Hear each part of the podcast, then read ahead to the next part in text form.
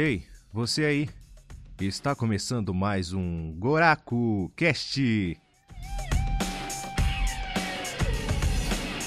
Sim, senhoras e senhores, está começando mais um Goraku Cast, o seu podcast semanal sobre o mundo do entretenimento. Eu sou o Ex, o apresentador deste querido programa, e como vocês bem sabem, tenho aqui também meu amiguinho, Tank Top Cisso. Salve, rapaz, tudo certo com vocês? Como vocês estão? Tio Cisso ama você. E temos também o nosso ilustre, presença confirmada, que vocês já sabem, nosso querido Hunter. É isso aí, galera. Bem-vindos a mais um programa, o terceiro programa. E qual vai ser o tema de hoje, Ace? E hoje a gente vai falar de um tema que a gente curte muito aqui no geral. É, o primeiro e o segundo episódio a gente falou sobre games, então nada mais do que a gente alterar um pouco, sair um pouco desse mundo e falar dessa parte do entretenimento que realmente todos nós somos fãs, que a gente vai falar do que de anime. Mas, mais precisamente, do mundo dos shonen, dos animes shonens. Só um adendo que a gente não vai citar todos os shonens, né?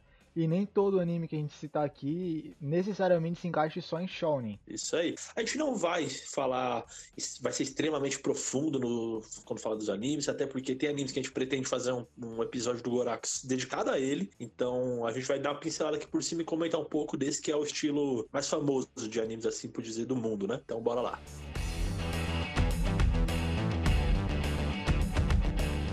Antes da gente partir de fato a comentar os mangás e animes que a gente vai falar no programa de hoje, é interessante a gente avisar também o que, que é um shonen. Afinal, acredito que nem todos os nossos ouvintes sejam fãs de verdade de anime ou de mangá ou não sejam tão entusiastas assim, né? E é interessante a, essa definição porque o shonen ele é como se fosse uma categoria demográfica, ou seja, ele define por idade o, onde aquele mangá e anime se encaixam. No caso, shonen, que é a mais popular, é voltado para um público mais masculino, adolescente, entre 12 e 18 anos. Lógico que isso aí não necessariamente é o único público do, desse, desse gênero, né?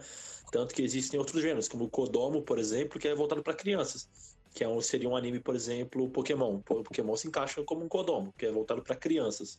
Lógico que existe aí traços de um e de outro em cada anime, em cada mangá, mas não vem ao caso. Além do shonen e do kodomo que eu já citei, também tem o shoujo, que é voltado para meninas, adolescentes, né, de 12 a 18 anos, e tem o josei, uma, voltado para mulheres adultas, no caso, assim como o seinen é um voltado para um público masculino adulto. São histórias mais adultas, mais profundas, mais concretas, enfim. Só que o, o, o assunto de hoje, que são shonens, como eu já disse, é voltado ao público masculino. E ele se classifica assim justamente pelo você pode classificar um shonen pela muitas vezes pela história dele. Geralmente é um anime de porrada, um anime de esporte que tem na maioria das vezes um protagonista homem, geralmente com a faixa de idade justamente do público que é de 12 a 18 anos e por aí vai. E como eu já falei, é o estilo mais popular de todos que tem, tanto que a revista, uma das revistas mais conhecidas aí no mundo é a Shonen Jump, né? Que é uma revista voltada para mangás shonen no caso, né? Que é de lá que saiu também várias obras aí que a gente vai comentar aqui hoje. Eu só queria dar um adendo aí a esse comentário, esse, esse breve resumo, que apesar da ênfase no público masculino, isso não exclui as meninas de assistirem esses animes. Muito pelo contrário. Boa parte desse público também é, é, é de garotas, de todas as idades. E, enfim, é só um, um adendo aqui para não dizer que você que é garota desliga esse podcast. Não, não é isso. Tá. Exatamente. Inclusive, o mesmo vale para os outros gêneros. Não é porque é, algo, algo, é denominado como shoujo que é, é, específico para meninos, e até porque não existe isso. Porque quem aqui não assistiu Sailor Moon, quem aqui não assistiu Sakura Card Captors, enfim, que são os exemplos mais claros de shoujo que a gente tem, né? E então, isso aí é para delimitar o público-alvo. Isso, uma coisa não exclui a outra, basicamente. Exatamente. E também é interessante falar da amplitude do shonen em relação às suas temáticas, que não abrangem apenas é, lutas e combates com extrema violência. Também pode abranger é, animes de esporte ou até mesmo culinária. Isso aí. Então é que nem até anime de culinária. Se você parar pra pensar, o que, é que vai definir um shonen então? E isso fica um pouco até subjetivo nessa questão. E é por isso que a gente vai comentar aqui hoje, justamente para tentar destrinchar.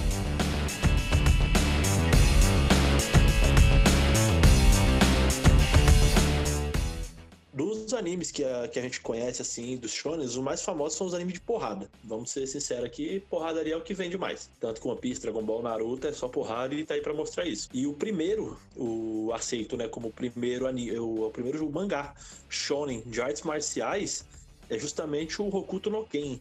貴様の拳など 顔どにも聞かんわいお前はもう死んでいる何もうあたくびでギゼブ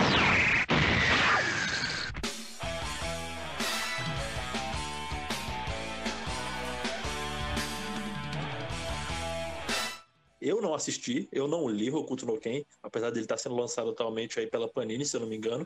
É, eu nunca vi.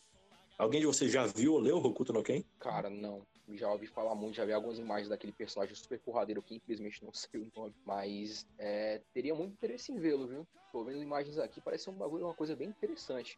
E também é uma coisa que eu acho muito interessante é, é como a qualidade de animação era elevada já nos anos 80 e 90, né, cara? Coisa que tá Puta. difícil de se ver hoje em dia.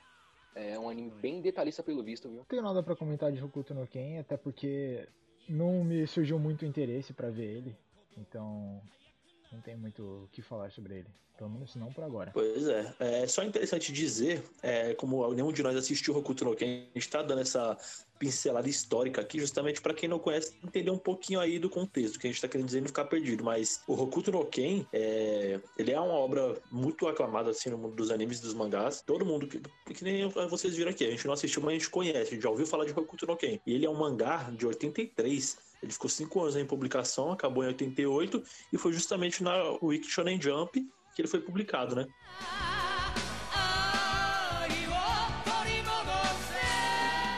Galerinha, a gente vai começar comentando um pouco sobre os shonens e vamos comentar primeiro sobre aqueles classicões, né? O que a gente tem certeza que todos vocês, todos não, mas grande parte de vocês já viram, como Dragon Ball. pressentir o perigo e o caos. E ninguém agora vai me amedrontar. Minha É um anime muito marcante na nossa infância e tenho certeza que continua sendo marcante até hoje. Quem não gosta do Dragon Ball, né? Quem não gosta das porradarias eternas do Goku? Porra, podem 15 episódios pra concluir uma luta. Ninguém merece, hein? Sério mesmo. E aí, o que, que vocês acham? O legal do que eu sempre achei no Dragon Ball foi a evolução que, que o anime vem tendo ao longo dos anos, né? Então, no começo ele, claro, ele era de porrada e tal, mas ele sempre se baseou naquela aventura clássica do, do garoto perdido que encontra um objetivo, uma, uma nova aventura, né? Pra ir pelo mundo. E o anime ele foi se desenvolvendo nessa porradaria, mas ele sempre foi mais infantil, sempre vo- foi voltado mais pelo lado da comédia, né? Que é no caso do Dragon Ball clássico. E aí é legal ver que a evolução dos anos, né, a, a- o passar dos anos, fez não só o anime evoluir, mas o público crescer junto com ele. Então, à medida que o público envelhecia, o anime ia ficando mais sério e ia se permitindo ser mais violento em certas cenas, né? E, e pegar alguns assuntos mais pesados, mais dramáticos. Apesar de que o, o primeiro Dragon Ball já, já tinha, a primeira versão, já tinha um- uma, uma, uma parada muito mais dramática que era lidar com a morte, né? Que o Goku tinha que lidar com a morte do avô e se virar sozinho no mundo. Então já era uma, algo um pouco pesado, algo um pouco mais reflexivo, mas é legal ver que ele vai evoluindo com o passar do tempo, né? É, velho, com certeza. É, essa é uma parada que você, comentou, é uma das paradas que eu, assim, eu acho mais interessante do Dragon Ball, que é você observar bem de perto a mudança do. A mudança da obra em si, porque ela começa, que a gente tá falando de shonens aqui. É, muitos é, têm Dragon Ball como o genericão de anime de porrada.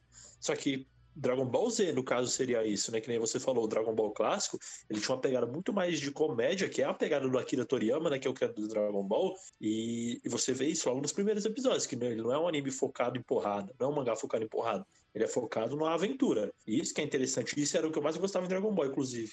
Porque eu tendo a preferir o Dragon Ball clássico do que o Z, inclusive. Já deixo aqui minha, minha preferência. Essa parada justamente da aventura é uma parada que eu sinto que se perdeu muito ao longo do tempo, mas uma coisa que é interessante é você ver que o Dragon Ball acompanhou também a, a crescente dos seus fãs, né? Os seus fãs, que eram fãs do Dragon Ball clássico ali no começo com o Goku criança, foram crescendo e, e, e, consequentemente continuaram acompanhando ali no Dragon Ball Z. Que veio alguns anos mais tarde e, e, consequentemente, teve uma pegada mais adulta, né? Trouxe a porradaria de fato ali pro jogo. Nunca fui um grande fã de Dragon Ball, porque assim, eu sempre tive noção do que ia acontecer, sabe? É, via um vilão forte, e o Goku ficava mais forte, e seus companheiros ficavam mais fortes, ajudavam ele a ficar mais forte. e com isso vinha um poder mais forte, derrotava o vilão. Ok, rebobinou, vem um vilão mais forte, e seus amigos ficam mais fortes, e vem um poder mais forte. Cara, assim, pra, pra, pra mim não dava, sabe? E acho que isso aí se estendeu bastante, até o Dragon Ball Super. Então acho que eles perderam a- muito a mão nisso daí, sabe? É, deviam explorar outra, outra temática de anime pra abranger Dragon Ball. Porque, porra, só ficar só nisso aí, dizer, pra mim, pelo menos pra mim, é uma coisa chata. Explorar outra temática não faz nem sentido porque aí não seria mais Dragon Ball, né? Não, mas, se que, é mais que nem o Ace falou no começo. No começo, Dragon Ball é um anime de era mais voltado à aventura. E depois mudou pra temática mais de combate. Entendeu? Se conseguisse abranger uma temática diferente usando esses personagens, talvez eu acho que seria uma coisa interessante, sabe? Não, assim, eu acho que tem matéria-prima pra se trabalhar em cima de outras coisas, não se manter na mesma fórmula, sabe? Ah, todo mundo esperar já saber do que vai acontecer. Mas uma coisa que a gente vem percebendo é que muitos desses animes, eles vêm tentando meio que copiar a fórmula que Dragon Ball criou, né? Então, claro, ele começou com a parte da comédia, que também é a minha preferida. Inclusive nos mangás, a parte que eu mais gosto de ler é a, é a parte da infância do Goku. E com o passar do tempo, como a gente já disse várias vezes agora, ele foi evoluindo e isso se, se deu a uma pegada mais violenta.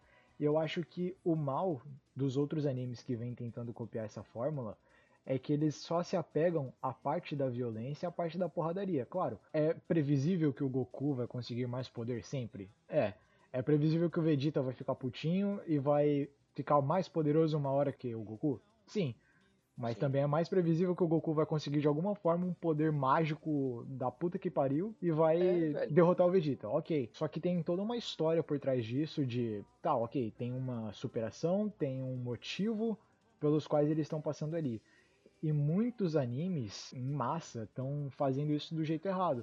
Que é só jogar mais poder no personagem principal e achar que tudo vai dar certo, entendeu? É colocar um, um Deus Ex Machina, sabe? É fazer o, o anime se resolver por simples e puro poder. E eu acho que é esse o grande mal que tá meio que afetando vários animes, assim, nessa, nessa pegada de porradaria. Então, mano, você falou isso, é, eu concordo, concordo com isso que você falou, que é uma coisa, inclusive, que me incomoda em 99% dos animes, essa parada de você resolver tudo com Deus Ex Machina, de, porra, ele vai, surge um inimigo poderoso, o, vila, o herói tem dificuldades para enfrentá-lo, de alguma forma ele fica mais poderoso após um treinamento, e aí após esse treinamento ele consegue derrotar o vilão fudidão. Ou, nessa mesma pegada, ele enfrenta alguém mais forte que ele, ele acredita no seu próprio poder, nos seus amigos, e se supera e vence.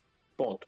Inclusive isso que é um... Eu não lembro quase todas as palavras qual que é o lema da Shonen Jump, mas é algo bem próximo disso, tipo... é, amigos, é, sonhos e alguma parada assim, sabe? Mas essa é uma parada que me incomoda em, em só shonen de porrada especificamente, né? E eu não acho que Dragon Ball faça isso com maestria que nem você comentou, que o mal é copiar de Dragon Ball e que Dragon Ball que sabia fazer. Eu não acho que Dragon Ball saiba fazer isso, pra ser sincero. É, eu acho que ele sabe fazer porque já no tempo dele, Dragon Ball foi algo único. Não tinha nada parecido com aquilo que a gente estava vendo ali. E beleza. Só que eu acho que se fosse nos dias de hoje, ele seria genérico ao extremo não seria, não seria nem metade do que ele é. Talvez eu esteja falando alguma merda, talvez. Mas eu ainda acho que é dessa forma, porque se você parar pra pegar, pra ver, o Dragon Ball ele não tem nada que destaque ele dos demais. Se você comparar ele com os olhos de hoje em dia, por exemplo, se fosse uma série que começou hoje em dia. Porque ele é genérico ao extremo, quando se trata de porradaria, principalmente ali na fase do Majin Buu, Ali pouco depois do, do, do Freezer, do céu ali, ele, ele fica mais genérico ainda. É, eu prefiro, como eu falei, eu prefiro o Dragon Ball clássico. Eu gosto mais ainda. Então, Joguem pedras a minha, não tô nem aí. Mas eu prefiro o Dragon Ball GT do que o Dragon Ball Z ainda. E aí depois eu Boa, caralho! Z é, e o eu Super. também prefiro. Também Vou prefiro. te dizer que eu vou. Eu, eu também concordo. Eu gosto muito de Dragon Ball GT, velho. Gosto da abertura, gosto de de animação. Talvez ele seja tão bom assim porque ele foi um ponto completamente fora da curva, sabe? Claro, o- tem gente que odeia esse anime, essa versão, mas eu acho que o ponto alto dele foi ele não se apegar às amarras que o próprio anime já tinha criado pra si, entendeu? Por isso que ele conseguiu ser tão diferente assim. Sim, e, e cai justamente no ponto que o Cis falou no, co- no, comentário dele, de que é o Dragon Ball tentar explorar uma perspectiva diferente, sabe? Não deixar de ser Dragon Ball, claro, para não perder também, para não colocar outro título no lugar de Dragon Ball, né? Lógico, mas ele explorar o que ele tem a oferecer, que é justamente o que o GT fez. Ele, ele voltou àquela pegada da aventura, tanto que o GT, eu não sei se é confirmado isso, mas o GT seria de Great Travel, né? Que é a grande viagem, grande jornada, por assim dizer, né? A única coisa que me incomoda de verdade em Dragon Ball GT é o que eles fizeram com o Trunks, velho, porque para mim é inaceitável o que fizeram com o Trunks. Mais inaceitável para mim foi o que fizeram com o, Go, o Goten, né? O Goten virou um completo imbecil que só apareceu Porra, no primeiro... mano, com certeza. Mano, o cara só apareceu no primeiro episódio, não tem mais esporte físico nenhum e foda-se, sabe? Sim, com certeza. Puta, bem lembrado, velho. O Gohan é outro filho da puta também que virou uma bosta total. É, quando a gente para pra avaliar, o GT não é tão bom assim, né? Mas. Não, mas é que assim, se você compara. O, G, o GT pode não ser tão bom assim. Mas, mano, é o que eu tô falando. As pessoas vão, vão jogar pedra na gente, mas o Dragon Ball Z não é bom, velho. Não é bom. Não. Eu gosto, Não, gosto assim, muito. É bom mesmo, não é, não é. Vocês podem falar, vocês podem achar que não é, mas não é tão bom assim. Vocês não conseguem Não é, aceitar, velho. porque é uma coisa nostálgica, entendeu, minha gente? É uma parada nostálgica, a gente entende. Foi o primeirão lá, o, o grande mestre dos animes shonen, mas não é tão bom. Eu consigo é, indicar pra vocês pelo menos uns 10 animes muito melhores que Dragon Ball. Tá, mas segura isso aí, porque eu ainda acho que Dragon Ball é bom sim. É claro, eu concordo com tudo que o Cis falou aí, porque, claro, gra- grande parte do sucesso que Dragon Ball tem hoje em dia é- se dá pela essa nostalgia, né? Que ele alcançou, que ele alcançou nos tempos antigos, na era de ouro, digamos assim. Mas isso não faz dele um anime ruim, claro. É, tem- ele tem muitos clichês, ele é bem previsível, sim. Mas eu acredito que ele tem o seu mérito para ser esse clichê e ao mesmo tempo ser um sucesso, porque ele foi o primeiro que veio com todo esse clichê. Tiveram outras obras, mas ele foi a que mais fez sucesso, certo? Então, eu acho que ele tem o seu mérito para ter o sucesso que tem. E nada nunca é perfeito, mas ele tem o seu mérito, é isso que eu quero dizer. mais um comentário relevante sobre Dragon Ball. A premissa do protagonista, é, a partir do Z, foi totalmente distorcida. Porque, gente, se vocês pensam que Goku ele é salvador da Terra, eu lamento dizer, porque se ele for, se for necessário destruir a porra da Terra para provar que ele é o mais forte, ele vai destruir e vai para outro planeta. Calma com isso todo mundo, tá bom? Puta, Muito- pode é, crer. É interessante vocês saberem disso, tá? Bem lembrado. Pô, isso, é uma parada que o Goku, o pessoal tem ele como tipo, um dos maiores heróis do, do, Não, da, da, da história da- do entretenimento, né? Os caras comparam ele com o é. Superman, com, com a porra toda. Se eu comparar que o pessoal não se liga, é que o Goku ele não tá nem aí, velho.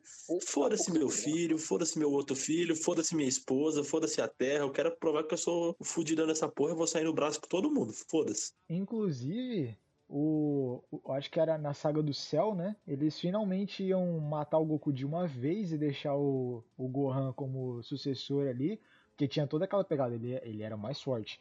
Ele tinha acabado de descobrir o Super Saiyajin 2 sozinho. Então, Sim. ia ficar tudo na mão dele. Só que aí os fãs, pelo que é de entendimento geral aqui nosso, os fãs bateram o pé e disseram que não queriam, que queriam o Goku de volta e reclamaram. E aí o Akira torceu o braço e ficou por isso mesmo. O Goku acabou voltando um pouco mais tarde. É, exatamente. Essa é uma parada, outra parada assim que a gente vai comentar que faz parte aí do, dos shonens. Essa parada de clichê que tem nos shonens, né? Que ele parte daquele princípio da jornada do herói, parte do, do cara ter sempre um, um amigo que é rival, enfim. E realmente, o Dragon Ball, ele criou esses clichês, por assim dizer, criou com muitas aspas, né? Quer dizer, mas ele introduziu da melhor forma, pode dizer assim, para os animes. E como o Hunter falou, é, o Goku era pra ter morrido, velho. Era pra ele ter ficado morto. Só que eu- essa é uma parada que eu, que eu ia comentar, que acontece muito em anime, principalmente eu vejo isso acontecendo em Shonen.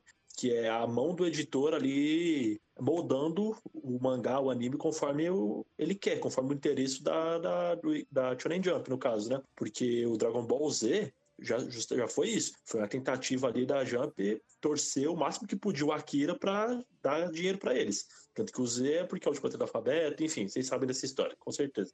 E o Goku morrer e voltar é outra pressão para os editores, justamente para quê? Para alavancar a popularidade do mangá e dar mais dinheiro, né?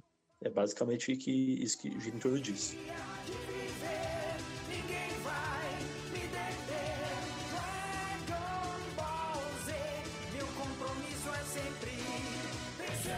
A gente comentou aqui de anime clichê, a gente comentou que Dragon Ball não talvez não explore todo o seu potencial enquanto universo. A gente falou de mão de editor, a gente falou de várias coisas aí e falou inclusive de que Dragon Ball não é tão bom. Eu quero puxar um assunto aqui que pode ser polêmico também e de novo pode ser polêmico, né? porque já a gente já vai falar algumas polêmicas aqui. É, de um anime que o pessoal considera ser excelente, porém, porém, veja bem, ele não é nem um terço disso, ele não é nem um terço do que falam, e é o que toma conta da nostalgia. E ele está em alta novamente aí por uma série de fatores, principalmente pela série da Netflix. E eu quero falar com vocês aqui de Cavaleiros do Zodíaco. Faça elevar o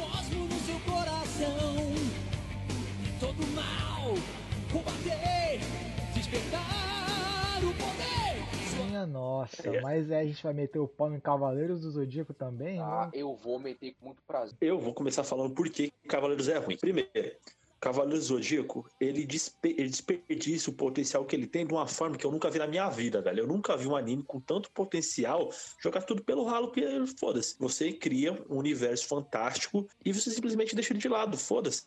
Você foca numa trama que nem é tão interessante assim, que teria tra- tramas muito mais interessantes. E foda-se todo o resto. Mas ele é ruim. O desenvolvimento de batalha dele é ruim. As batalhas dele são ruins. E você só gosta disso porque você viu isso aí há 10 anos atrás e acha bom. Porque ele não é bom nem um pouco. Você, inclusive o Cisso, consegue interpretar muito bem uma batalha épica de Cavaleiro Zodíaco. Por favor, Cisso. Ilustre, ilustre o que que é Cavaleiro Zodíaco em sua essência.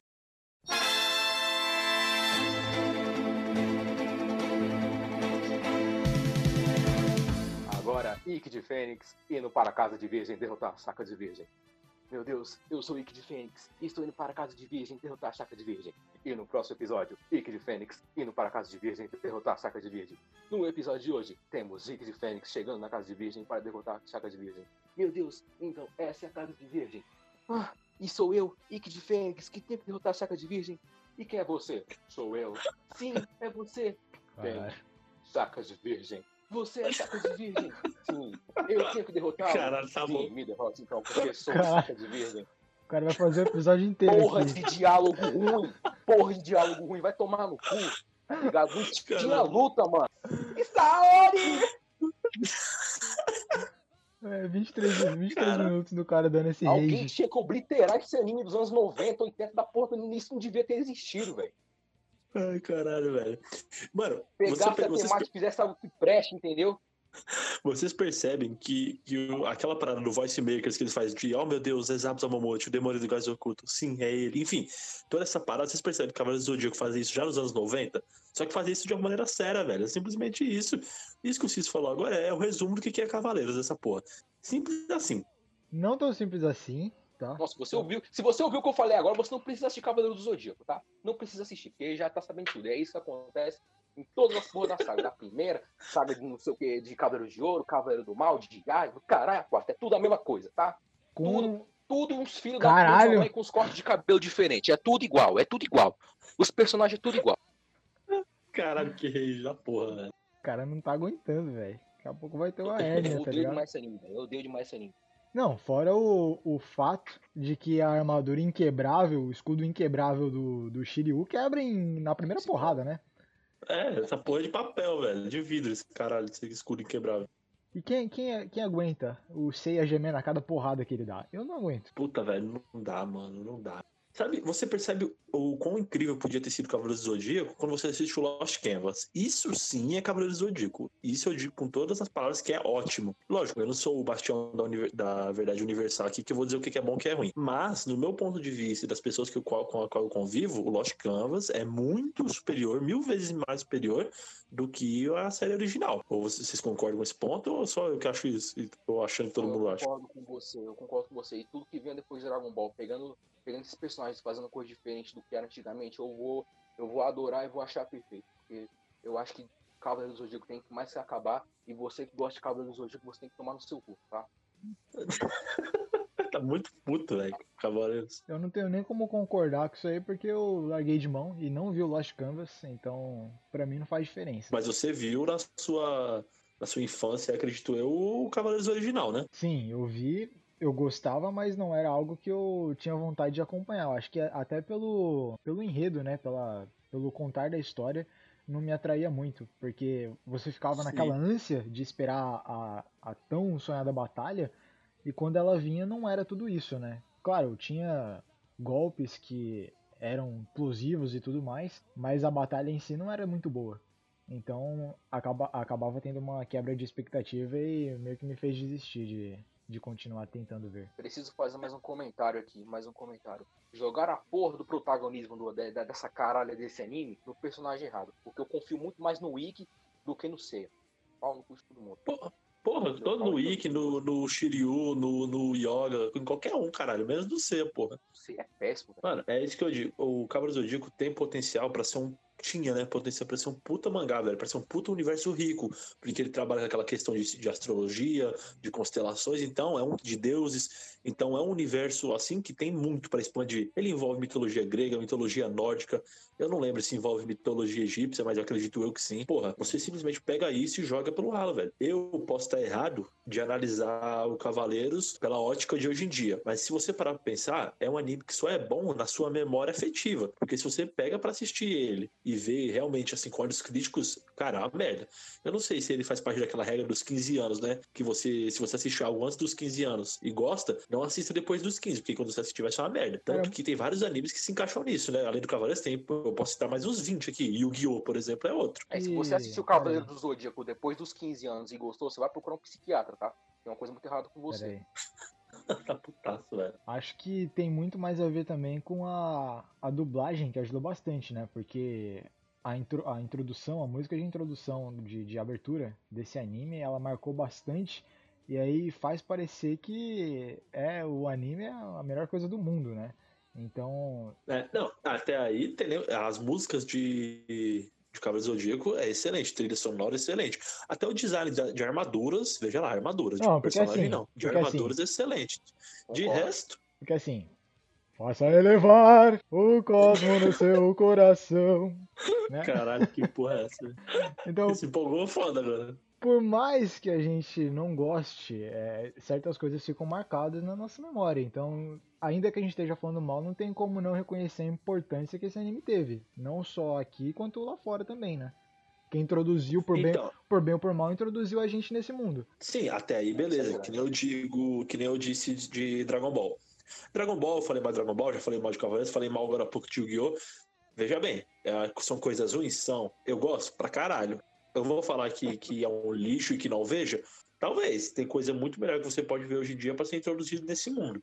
Mas na época, é o que tinha pra gente ver. E você falou aí do Cavaleiros, só um adendo, assim, um tópico interessante pra citar mesmo por alto, é que o Cavaleiros, ele não é popular no Japão, sabia? Ele é muito mais popular aqui no Brasil, lá sabe-se lá Deus por quê, seja por causa da TV Manchete, ou sei lá que porra que é, mas lá no Japão ele não é um anime tão cultuado quanto aqui, não.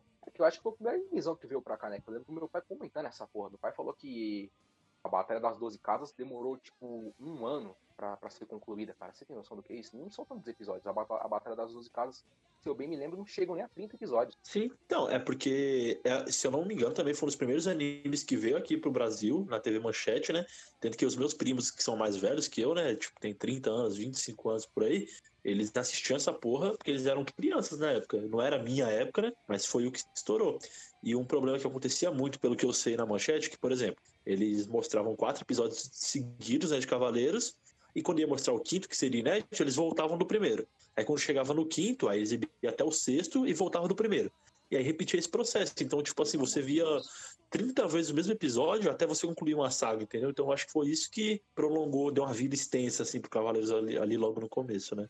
É, até pra não deixar o público esquecer, né? Não deixar o público morrer e tá deixando sempre ativo ali. Ah, mas acho que tem. Mas, por exemplo, você. Isso, que nem você falou, é um público que não deixa esquecer sempre ativo e, captura novos fãs que não pegaram no começo, porque ele vai ter a oportunidade de ver de novo. Só que isso aí também gera o contrário, que é você pegar uma pessoa que já tava vendo aquilo, você voltar do começo pra fuder a vida do ser humano e ela vai ver tudo de novo. Aí, sei lá, né? Mas o que importa é que fez sucesso no Brasil por algum motivo.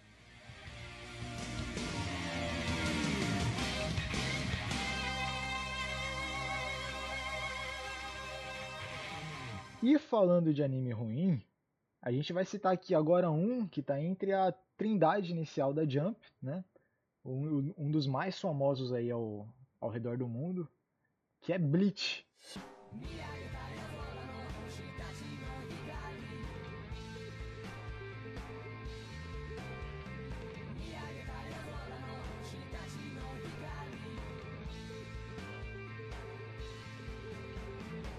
Por quê? Porque já que vocês se deram ao direito de puxar grandes nomes aí, então eu vou puxar aqui também. Porque o que, que acontece com Bleach? Acontece que Bleach é uma desgraça porque a história vai pra casa do caralho todo, a todo momento. Então, você está numa puta de uma saga e aí do nada vem um filler maldito que te joga na puta que pariu. E filler é um grande mal dos animes shonen hoje em dia, porque geralmente eles estão acompanhando ali o mangá semanalmente, né? Então eles têm que sempre estar alguns capítulos atrás para conseguir ter material para trabalhar. Então Bleach, ele tentava ser mais extenso que o mangá e ele ficava se prolongando muito mais, entendeu? E isso deu uma um, um cansaço, sabe, pro anime. E ele perdeu o foco. E muitos personagens acabaram sendo deixados de lado e a, o carisma de alguns personagens foi meio que jogado em outros. A história foi ficando menos envolvente e muito mais sobre a conquista do poder extremo, sabe? O poder por poder. O motivo da história era sempre colocado em mais poder. Então, o que, que vocês têm a dizer sobre Bleach? Puta, mano, Bleach, é, você falou, usou uma palavra que para mim define bem o que, que, a gente vai falar de Bleach nesse momento, que é cansaço. Bleach, ele é, é cansado. Ele é cansado, ele te deixa cansado. É até difícil explicar, porque Bleach para mim é aquele estereótipo de anime genericão, sabe? Ele tem o, o Tite Kubo, né, que é o criador, ele tem um, uma noção de visual de personagem. Ele cria personagens muito interessantes, assim, visualmente falando, lógico, porque Bleach tem muito personagem vazio também.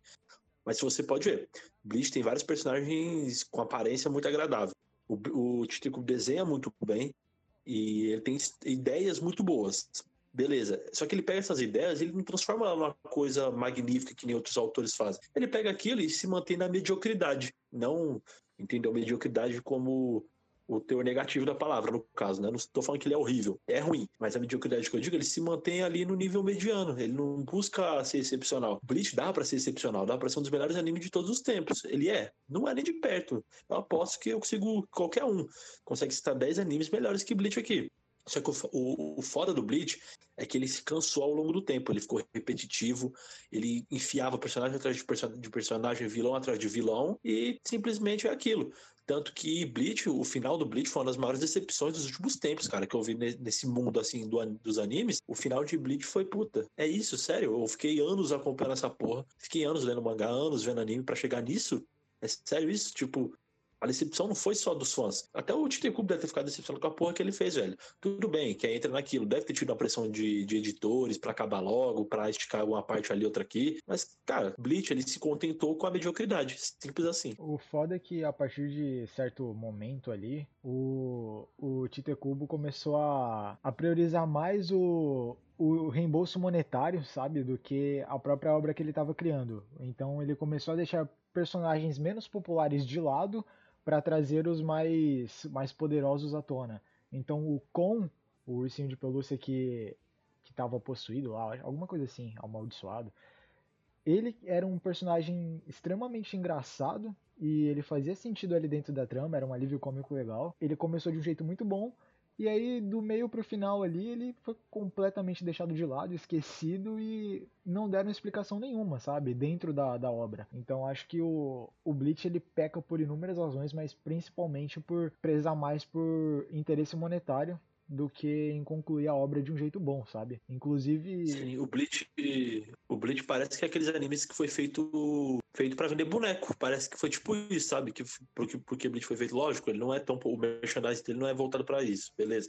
Só que parece que foi isso, pela quantidade de personagens que tem, que o, parece que o Tito Cubo quer enfiar personagem atrás de personagem, porque, puta, eu dormi e acordei com uma ideia legal de design. Então vou fazer um personagem enfiar ele aqui porque eu quero. Acabou.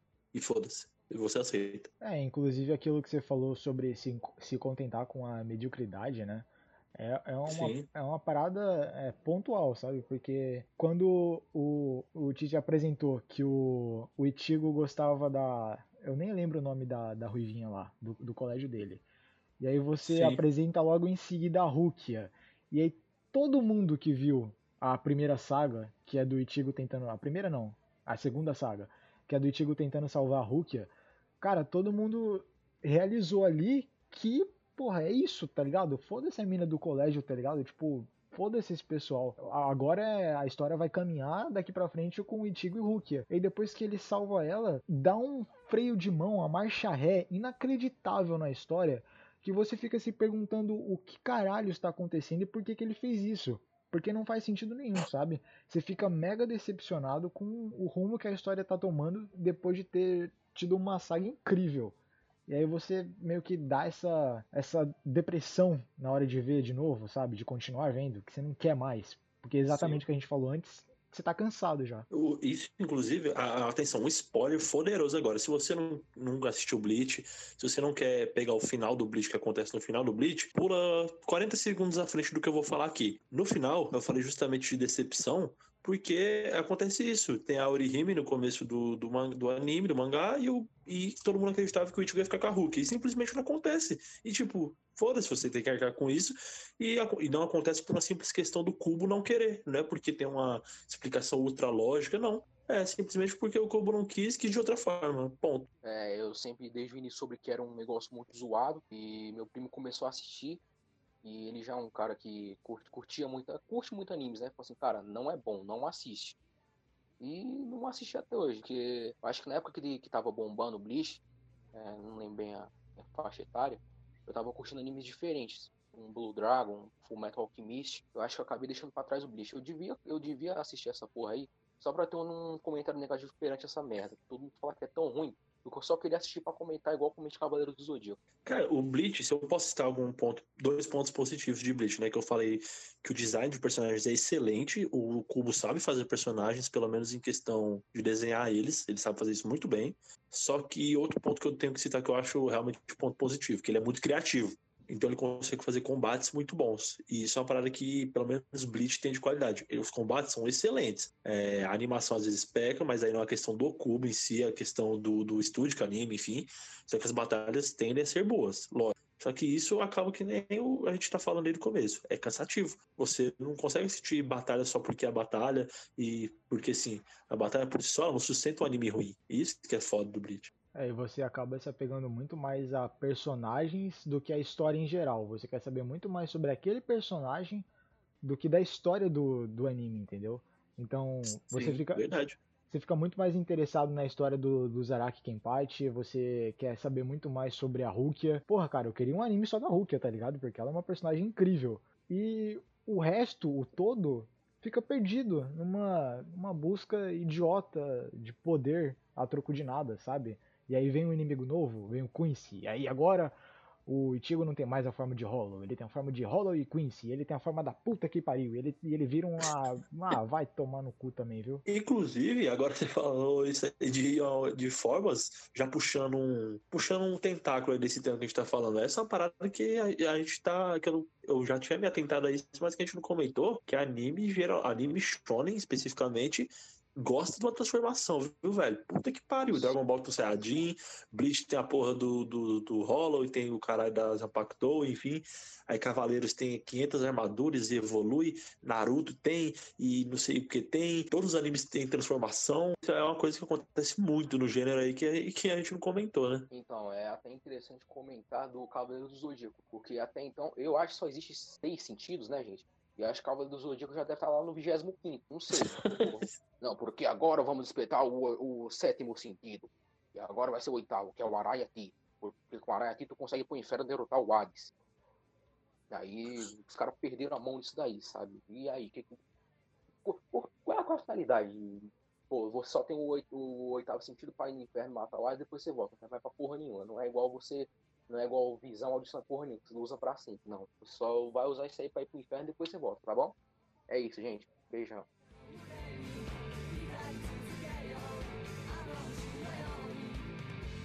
A gente já falou de anime ruim. Até agora a gente só tá malhando Judas aqui. A gente falou. A gente só criticou. A gente só ganhou hate nesse programa. Talvez a gente tenha sido um erro nesse programa. Mas enfim, a gente vai falar agora de coisa boa. A gente vai falar desse que, pra mim, eu é, tenho, lógico, minhas ressalvas. mas pra mim é depois de Dragon Ball é o anime mais que mais contribuiu para a indústria na história dos animes. É, posso estar falando isso de uma forma dando um peso muito maior para a obra do que ela tem, talvez, mas eu queria falar aqui de Naruto.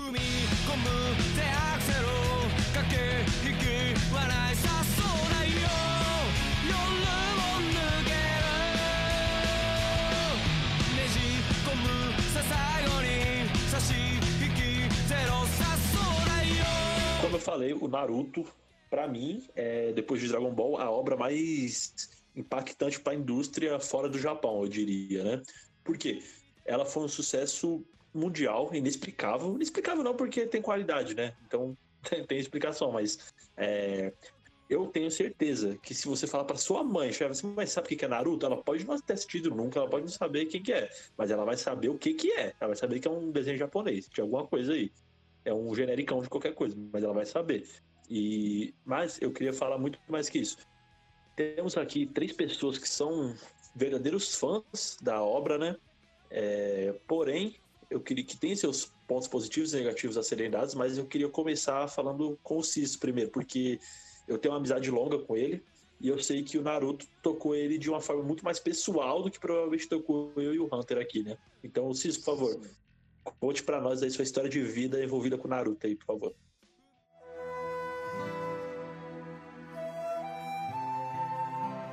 É, eu acredito que Naruto tenha sido mais marcante pra mim do que foi pro Hunter ou pro Ace, porque assim, é, eu acompanhei Naruto é, semanalmente. E assim, eu era um cara que eu, que eu era de muito poucos amigos. Hum, não é, além de envolver a questão do bullying, eu sempre fui um cara meio chato, sempre de poucas amizades. E assim, é, o que eu tinha de bom na minha vida era ver o meu Naruto e minha cachorrinha, tá ligado? E assim, Naruto veio de uma maneira muito tocante na minha vida, porque assim, a questão da superação do Naruto, sabe? Por mais que ele tenha passado por tudo aquilo que ele passou, ele sempre pensou no próximo e sempre deixou de pensar em si mesmo, sabe? É um nível de empatia que eu acho que foi por isso que conseguiu atingir tantas pessoas, sabe? É, eu acho que esse é o ponto alto do Naruto, é você conseguir transmitir a empatia que o ser humano pode ter perante a outro, entendeu? Não é só a questão de luta, de combates cosmológicos, astronômicos, a porra toda. Eu acho que a questão sentimental do Naruto é uma coisa bem, bem evidente e é por isso que consegue atingir tantas pessoas de tantas idades, sabe? É, para mim é muito legal, pô. Tipo, hoje em dia eu ver tantas pessoas curtindo Naruto, cara, porque na época que eu assistia não eram tantas pessoas, eram mais os nerdões mesmo e tal. Hoje em dia, se eu chegar pra um cara que é, que é do mundo do funk e falar de Naruto, a gente vai ter um puta assunto interessante pra falar. Porque eu, eu sei disso porque eu conheço pessoas assim, sabe? Um abraço pro nosso querido morador, Amigo, Amigo Bora nosso aqui, Bad, amigo íntimo aqui do, amigo íntimo aqui dos membros do, desse cast aqui. E fãzaço de Naruto, inclusive uma pessoa que você nunca diria que é fã. Então, eu, eu fico muito contente. E eu gostaria muito que outros animes conseguissem atingir é, esse ponto que o Naruto atingiu, sabe? E é justamente por isso que eu digo que Naruto foi tão impactante e importante para a indústria, porque eu sou do tempo que Naruto estava sendo lançado ainda, o, o- acho que todo, muitas pessoas acompanharam essa época ainda, e eu assistia semanalmente ali, toda quinta-feira no meu sitezinho de anime ali. Eu ia pra Lan House pra assistir, velho.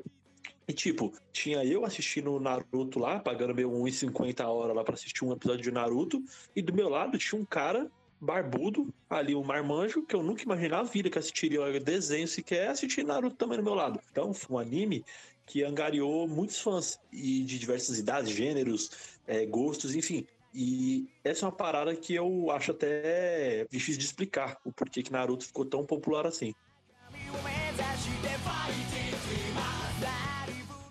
Como eu falei, nós três aqui somos fãs de Naruto, é, lógico nossas ressalvas, enfim. E eu queria também que vocês soubessem a parte do Hunter, de- de- da história dele em relação ao Naruto e tudo mais.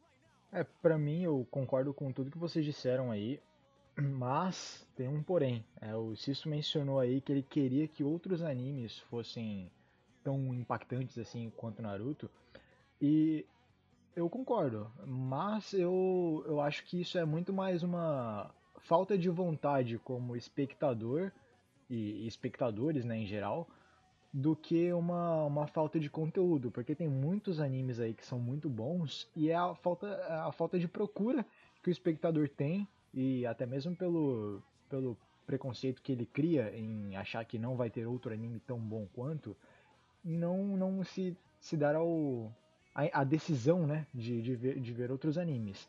Enfim, a minha história com Naruto, é, vocês que me conhecem mais intimamente, vocês sabem que eu sou um cara bem emotivo, né? Então, pra mim é ou eu odeio muito fácil ou eu gosto muito fácil, né? É, em relação a animes. E pessoas também. Até porque Naruto, pra mim, ele é mais do que só um anime. Eu acho que vocês estão até com uma visão errada em achar que eu não gosto tanto assim de Naruto. Claro, eu, eu gosto muito de Naruto. Tem um anime pra mim, um ou dois, que são os melhores animes que eu já vi na minha vida. Mas Naruto, ele, ele tá ali nos top 5, sabe? Porque apesar dos defeitos, ele conta uma história de superação, né? Ele, apesar de nós sabermos que ele não saiu do, do lixo, né? Que ele, ele era filho do quarto Hokage, para ele e para a sociedade em volta dele, né? Uhum. Ele ele era um lixo, ele era escória e ele nunca ia ter nada na vida porque ele era um demônio. Então, como é que você pode superar a, a expectativa que o mundo tem em cima de você sendo tão ruim, sabe? Como é que você pode superar esse sentimento de, de reprovação, de, de depressão, né? Inevitável que você um, dia com tanta reprovação à sua volta você se sinta mal e pense em, né, em se matar, em suicídio, como que uma criança de 10 anos de, de, sei lá, ele era mais jovem quando ele, ele já era maltratado, desde, desde que ele nasceu ele foi maltratado. Então, como que uma criança, sem ajuda de nenhum adulto, porque não vai me dizer que aquele velho desgraçado do terceiro ajudava ele, que não ajudava não, como que uma criança pode superar esse sentimento, sabe? Então é muito bom ver que mesmo você vindo de uma família ruim, que, né, é o meu caso ali, em certos pontos, né, mesmo você vindo de um lugar ruim, você pode ser alguém, você pode superar os preconceitos que as pessoas têm sobre você e você pode ser melhor, você pode virar um líder, você pode ajudar quem você quer e você pode salvar um amigo. Então, cada episódio emotivo de Naruto, eu realmente chorava, entendeu? Porque pra mim sempre me tocou muito forte. E é por isso que mais pra frente aqui nesse programa eu vou meter o pau nesse anime, por quê? Porque ele tem esse incrível potencial e no final ele foi apressado, né? Ele foi jogado de um jeito que só, só queria finalizar com um cansaço extremo do autor e ele já não estava aguentando mais, então a gente meio que teve um final meia boca, por assim dizer. Mas é isso. Que eu apressado, né? É, foi um pouco apressado. Mas é isso que eu tenho a comentar sobre o Naruto, pelo menos nesse comecinho aqui, pra, pelo menos para o público ter uma base do que eu acho. É, como vocês puderam perceber, o Cisso tem um, um laço muito forte com o anime, o Hunter também tem, e eu não podia ser diferente. É lógico, eu acho, eu creio, creio eu que eu não tenho um, é, um laço tão forte assim quanto os dois têm, mas ainda assim é, eu gosto muito de Naruto e ele me toca num, num, num ponto que ele, eu gosto dele como anime, olhando de forma bem crítica o anime se ele não é um anime perfeito, claro. Mas eu gosto dele e eu gosto mais ainda é, é, quando eu levo pro lado emocional. Porque, como o Hunter falou, uma coisa que eu sempre prezei são amizades, são sonhos, você lutar pelo que você quer e pelo que você acredita. E isso é uma das coisas, inclusive, que, que é pregado no anime. Você ter o seu jeito de lutar pelas coisas, você lutar pelos seus sonhos, você nunca desistir. E essa é uma parada que, para mim, sempre me tocou muito mais forte de qualquer outra coisa ali. Você ter um objetivo e você não deixar que as adversidades ali ao seu redor te façam desacreditar daquilo que você quer. E, como eu falei, talvez eu tenha aquele senso que a gente comentou lá no primeiro episódio, que os jogos marcaram a gente pelo. não só pelo jogo em si, mas pela sensação e que a gente tem ao jogar ele e pelo entorno daquilo. E eu me lembro muito bem que quando eu começava a assistir Naruto, eu tava indo na casa da minha avó, eu tava. Normalmente eu tinha acabado de chegar da escola, eu tava indo pra escola, não me lembro direito, mas era alguma coisa assim. Acho que tinha acabado de chegar. E eu tava almoçando e assistindo Naruto. E, pô, eu chegava apressado para poder ver aquilo, porque eu queria ver a história do Naruto. E todo aquele volta ali, eu assistindo uma coisa que, que eu sempre gostei, que era desenho japonês, que na época eu não sabia que era anime, né? É, comendo a comida de uma pessoa que eu gostava muito, na casa da pessoa que eu gostava muito ali, tendo aquele carinho ali, enxergando a, o personagem que eu gostava se superando, para mim, me marcou muito também. E acho que não tem nem muito o que falar de Naruto, que eu acho que cada um tem uma história particular pra contar. E se a gente ficasse aqui, a gente ia passar um programa inteiro falando de Naruto. Inclusive, a gente tá deixando de comentar muito a fundo de Dragon Ball, de Naruto, ou até de alguns outros animes que você verá aqui pra frente, porque a gente quer fazer programas dedicados somente a eles. Por exemplo, de Naruto, a gente já tá falando há um bom tempo aqui, mas a gente quer falar um, um episódio inteiro focado nisso, não só das nossas experiências, mas também de críticas positivas e negativas ao anime. Essa coisa de nostalgia que você acabou de comentar, isso é, é, é uma parada bem, bem quista, assim, por boa parte do, da audiência aqui que tá escutando a gente, né? Acho, acredito que até os que não estão escutando. Porque quando. Quem nunca, né, tava esperando a hora de ir pra escola, ou voltando da escola, correndo pra assistir um episódio de Naruto que tava passando no SBT. Então, acho que essa, essas particularidades aí que pegam no emocional na hora da gente. Com certeza. A gente criticar esses animes todos.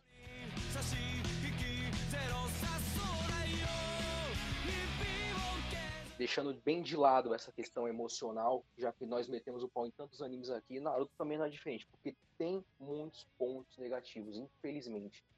É, um que sempre me incomodou bastante é a gama de personagens que se tem, a quantidade de personagens que se tem e como esses personagens conseguem ter uma história tão mal trabalhada.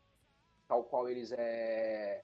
A Tenten, por exemplo. São personagens que têm Putz. algum potencial, mas são extremamente mal trabalhados ou então que iniciam com uma boa história e ao decorrer do anime morrem. Rock Lee, que foi a grande decepção da minha vida. Eu não entendo como no começo do, do- de Naruto, no clássico, como o personagem mais forte do anime acabou da maneira que acabou, entendeu? Puta, é, mano. tipo, lá em, lá em Boruto ainda. E outro ponto negativo de Naruto pra mim também. Boruto, entendeu? Eu acho que um apêndice negativo. Aquela É. porra ali, não. Pelo amor de Deus. E Acho que- também outro ponto negativo, outra coisa que tem que falar que também é a quantidade de filhas em Naruto, velho. Quem acompanhou a fase da guerra até o, até o episódio 400 e, ó, do episódio 415, eu sei, velho. O 415 até o 450, mano, foi só, mano, foi um ano de filler em Naruto. Pelo amor de Deus, pra que fazer uma porra dessa? Acho que o maior ponto aí que, que tu puxou foi, foi exatamente essa má exploração do, dos personagens, né? Porque Tem muito, mano, tem muito isso. eu e o Ace, a gente passou anos debatendo o que, que poderia ter acontecido com esses malditos desses personagens.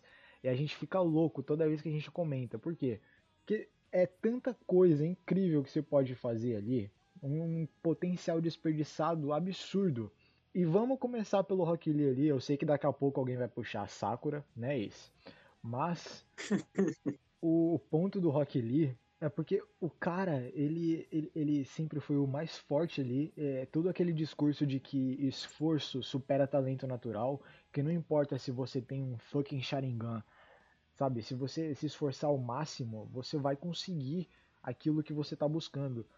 E aí, dois episódios depois, o cara se estrupia nas mãos do Gara. E aí aparece o Sasuke da puta que pariu, ativa o Sharingan e tá mais rápido que o Rock Lee. Então como que, que esforço supera talento natural? Me diz, Kishimoto, eu preciso ir dar um tapa na sua cara? Não, né? Essa parada de personagem é o que mais me incomoda em- na maioria das obras em geral, velho.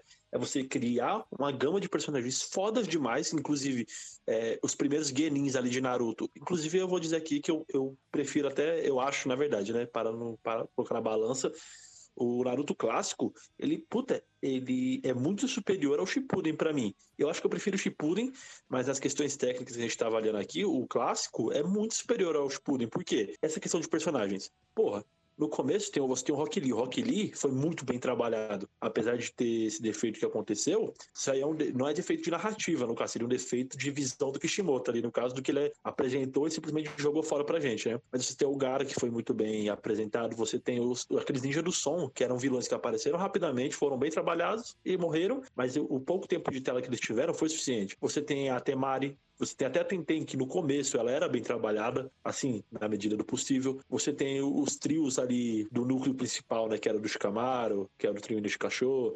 Tem o trio do Kiba com a Hinata e o Shino. Inclusive, pra mim, a maior decepção do anime é o Shino. Você não trabalhar esse personagem, pra mim, é um dos maiores defeitos que Shimoto. Eu sei que você nunca vai ouvir isso, mas foda-se. Se um dia eu puder falar isso na sua cara, eu vou falar. Você não trabalhar bem o Shino, pra mim, é o fim. Mas enfim, mas é isso é uma coisa que você se perde no, no Shippuden. Você não tem mais aquela, aquele trabalho dos personagens secundários. Você já tem aquele núcleo duro que foi criado, beleza. Só que no Shippuden você simplesmente dá um foda-se pra tudo isso que já foi criado, foi criado. Vamos passar uma pá de bosta em cima e vamos focar agora no, no, no, no naquele, naquela parte que, que não é tão interessante. Você foca no Sai um pouquinho, foca no Yamato, mas você dá um foco absurdo no Naruto, absurdo num nível que talvez não fosse tão necessário e você poderia focar ele de outras formas e dar tempo de tela para outros personagens serem trabalhados, mas simplesmente não existe isso. Você foca, você, ele começa de um jeito e termina de outro. Basicamente isso. Assim que eu vejo, pelo menos, o trabalho do Kishimoto com os personagens, né? Não, um forte exemplo disso aí foi exatamente o Yamato. Você apresentou ele no primeiro arco do Shippuden, aí joga ele lá pra puta que pariu, você desaparece com o personagem, e aí você passa um longo tempo sem mencionar ele, aí, vez ou outra, um personagem fala, puta, tinha um cara chamado Yamato, né? É, é verdade, tinha sim. E aí, lá no final, você, puta, ó. Foda-se. É, puta, aí, aí, ó. Sabe essa merda toda que tá acontecendo? A gente pegou o, o sangue dele aí pra fazer isso aí. Só isso. E foda-se o cara, tá ligado?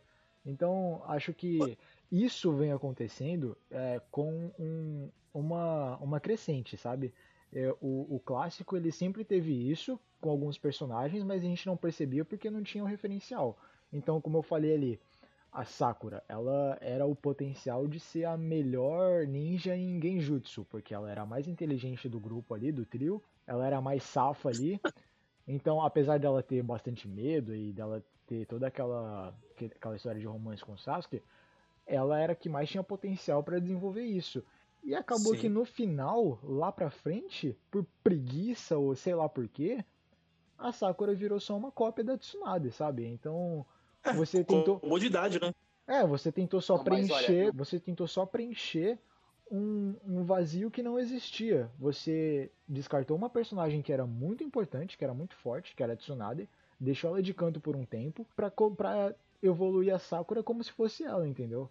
Então, vários personagens são colocados nessa, nessa mesma linha e você fica meio decepcionado com o que tá acontecendo, porque era tanta coisa maneira que tinha acontecido antes. Pô, cara, aquela missão, a primeira missão que o Shikamaru liderou como Genin, puta, é inacreditável, tá ligado? E aí você destrói toda essa, essa crescente, essa narrativa em prol de comodidade, igual esse falou. Assim, eu acho que a Sakura ela só teve dois pra mim. Eu sou eu assisti Naruto várias vezes, assim, e eu acho que os únicos, as únicas duas coisas importantes que a Sakura fez, a primeira foi a luta contra o Sasori, e ela sumiu depois Porra. anime inteiro.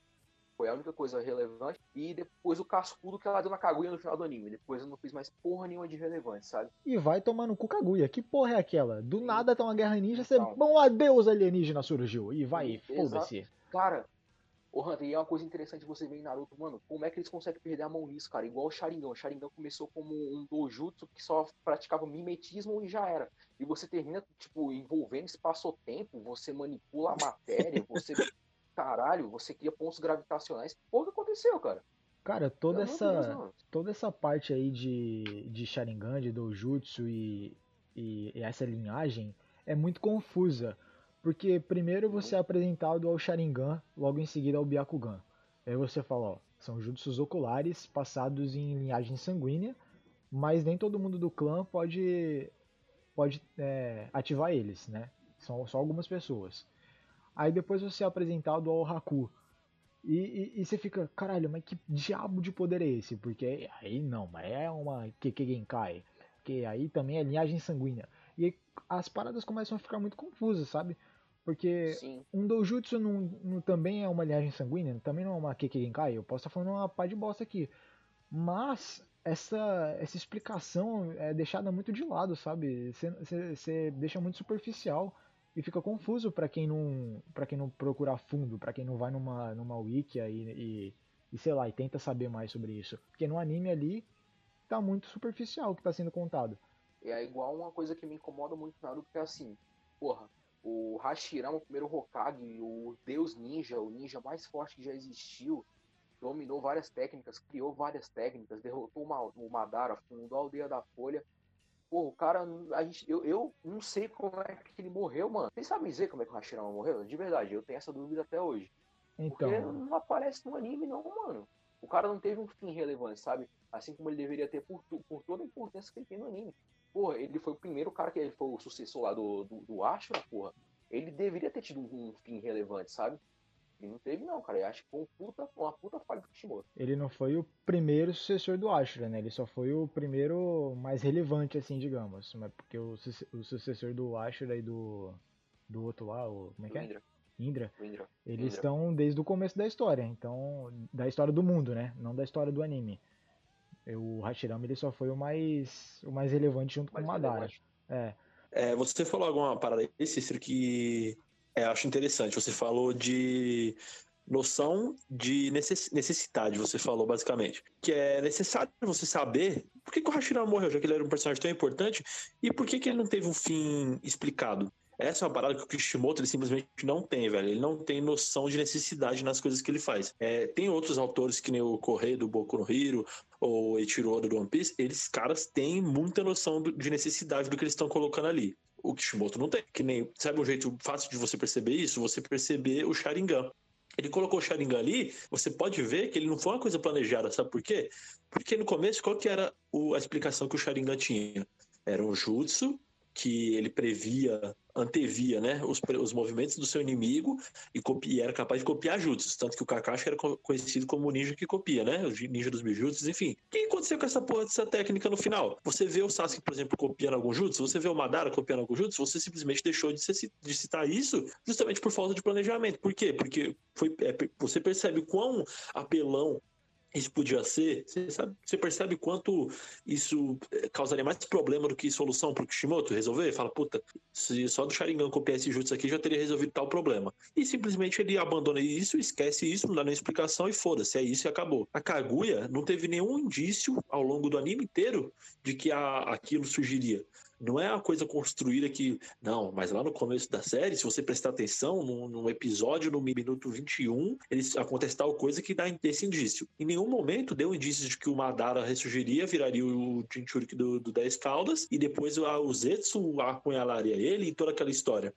Então, essa é parada que eu falo de senso de necessidade. Tinha muitos outros momentos que podia ser incluído isso aí, e o Kishimoto simplesmente não colocou, por quê? Provavelmente devia ter sido uma coisa planejada ao longo do, do mangá. Enquanto ele estava fazendo, ele devia estar planejando o final do mangá. Então, acaba tendo esses furos de roteiro. Inclusive, Naruto tem muito disso. Furo de roteiro é uma parada que sabe se dar bem com o Naruto, né? É, eles tampam esses furos no roteiro com flashbacks, né? Parece que esquecem o que. como seguir, não, não sabem como seguir em frente, na verdade. Pegam uma coisa lá do começo do anime e jogam nesse meio. Pode ser de uma luta, de um diálogo. Fica essa coisa extremamente maçante, que eu acho que é o, o pra mim, é o que mais me irrita em Naruto, sério. Que ódio, velho, desses flashbacks, sério. É uma coisa que poderia ser facilmente explicada ali no na parte do Sharingan é que, beleza, você colocou o Kakashi como ninja copiador, mas é ao longo do anime, se você pensar só um pouco, você desenvolve, cara, eu vou deixar uma abertura aqui para esse para esse poder evoluir e vou dar uma limitação também. Ah, ele é um ninja copiador? É, mas ele só pode copiar determinados jutsus, determinados níveis de jutsus, sabe, ou em determinado tempo, ou ele só pode copiar se ele estiver vendo na hora igual ele fez com o Zabuza. É, caso contrário, ele não vai poder copiar um jutsu de cabeça, sabe? Então, acho que tem certas coisinhas aí que você poderia ter resolvido para não deixar o personagem tão apelão.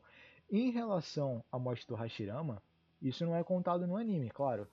Mas tem fãs aí que especulam que o Hashirama pode ter morrido por é, divisão celular, sabe? É, como ele re- repunha muitas células, ele acabou gastando todas a, a- a- a- toda a recuperação que o corpo dele podia, podia dar. Então, o corpo dele não estava mais aguentando eh, se curar, entendeu?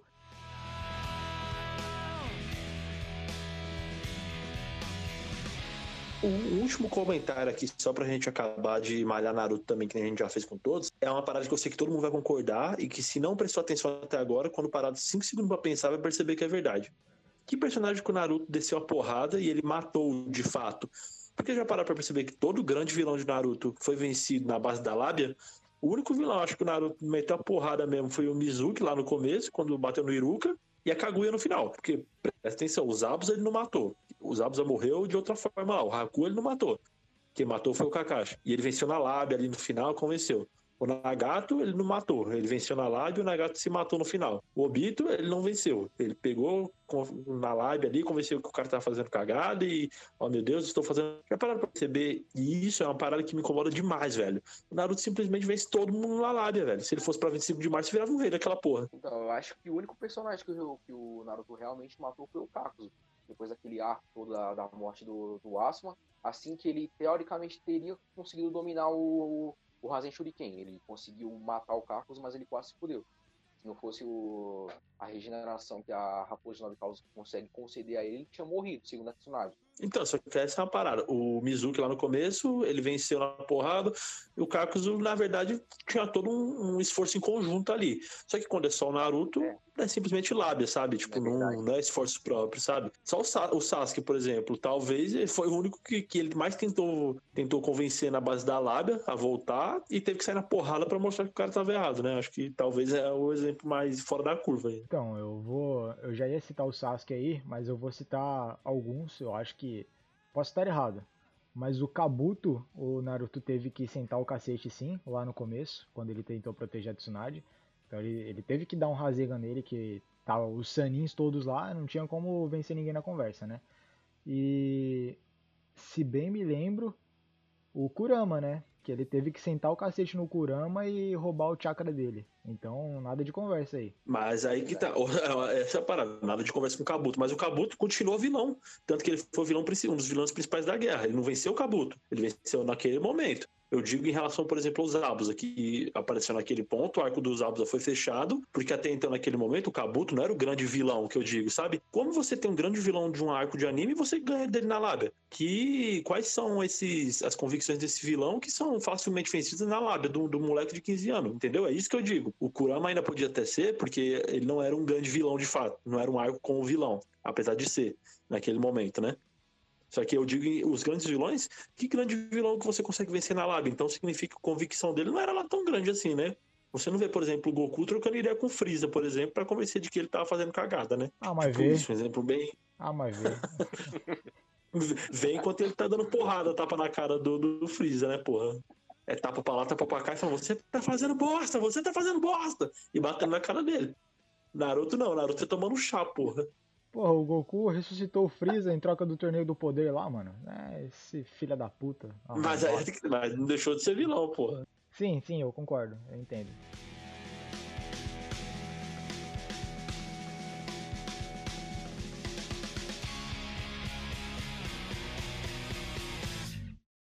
A gente falou sobre muitos animes aqui marcantes, mas um que as pessoas têm muito preconceito aqui é o One Piece.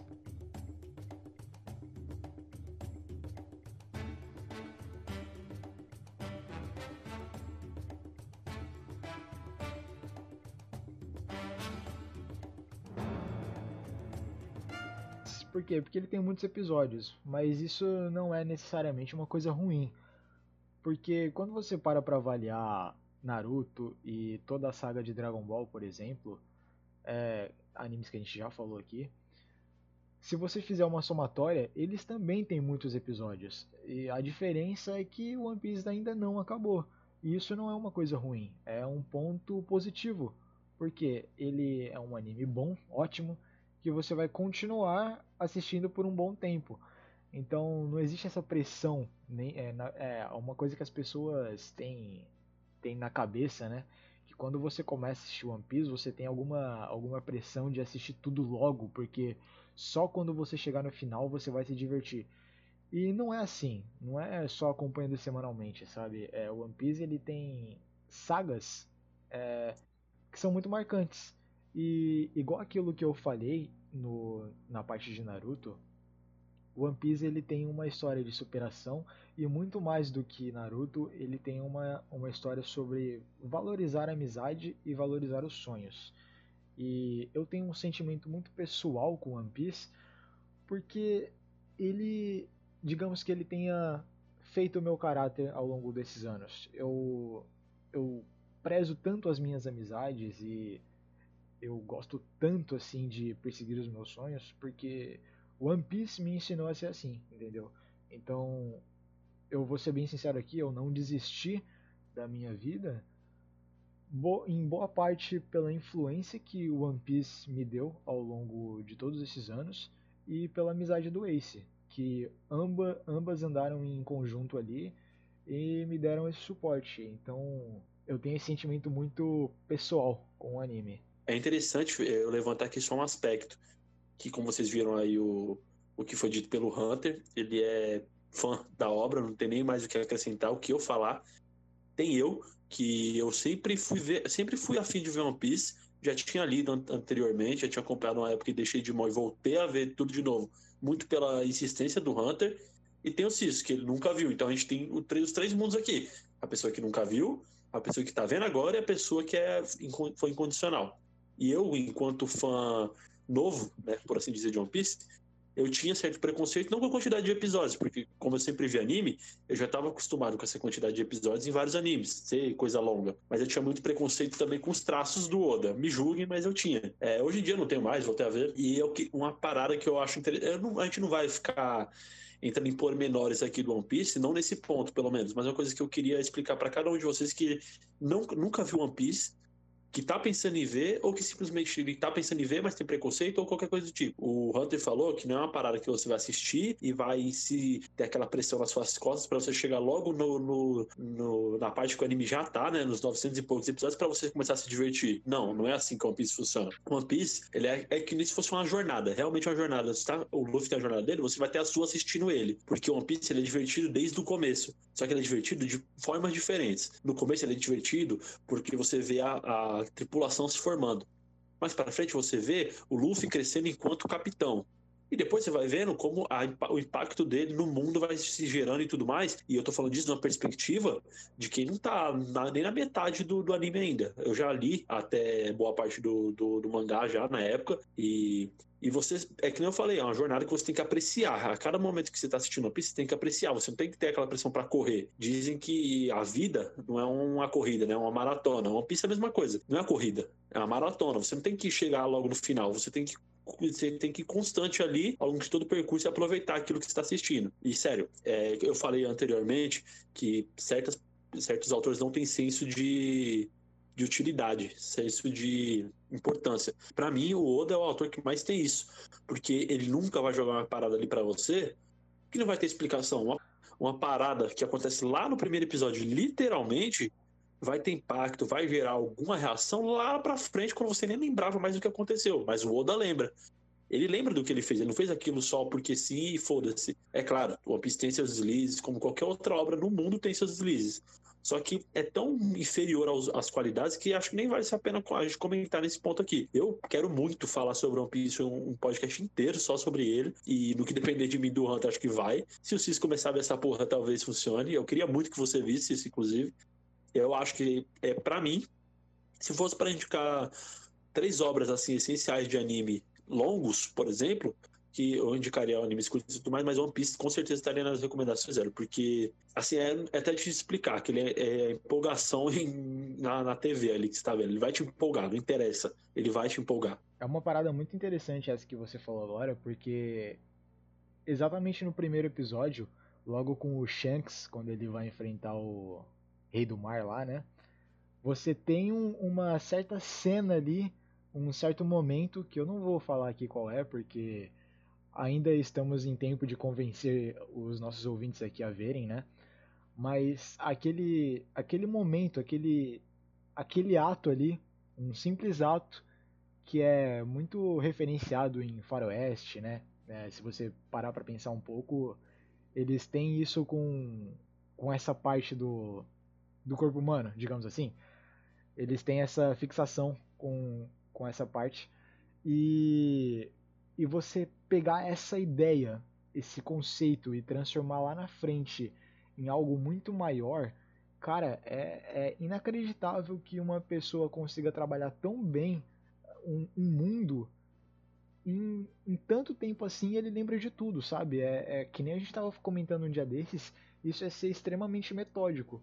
O cara ele consegue passar o que? Desde 97 que ele tá desenvolvendo a obra, ele consegue passar 20 anos desenvolvendo tudo isso e ainda assim ele lembra de cada coisa que ele já escreveu e desenhou ali naquele, naquele anime. E é por isso que eu digo, velho, que o Oda, ele pra mim é assim um dos maiores autores no geral. É, eu coloco ele no mesmo pat- patamar de Tolkien, por exemplo, sabe? Desse nível. Ele não é, lógico, obras diferentes, públicos diferentes, é, até é, partes do mundo diferentes, então narrativas diferentes também, mas eu coloco facilmente o Oda como um dos melhores roteiristas aí, vamos dizer assim, melhores autores que eu já vi na vida, velho. Do- Dos que eu li, poucos chegaram nos pés do Oda, sabe? Poucas pessoas me fizeram ficar tão empolgado com a obra quanto o Oda faz.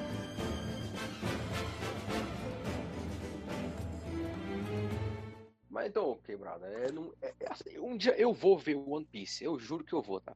Meu problema não é a quantidade de episódios, o problema que eu tenho com One Piece é a quantidade de spoiler que eu já tomei, cara. Sério mesmo, é- até me dói. Sério, foram tantos. Eu acho que per- per- perdeu a graça pra mim, sabe? Aí eu tô esperando um tempo aí pra ver se eu esqueço esses spoilers, pra ver se eu consigo dar continuidade.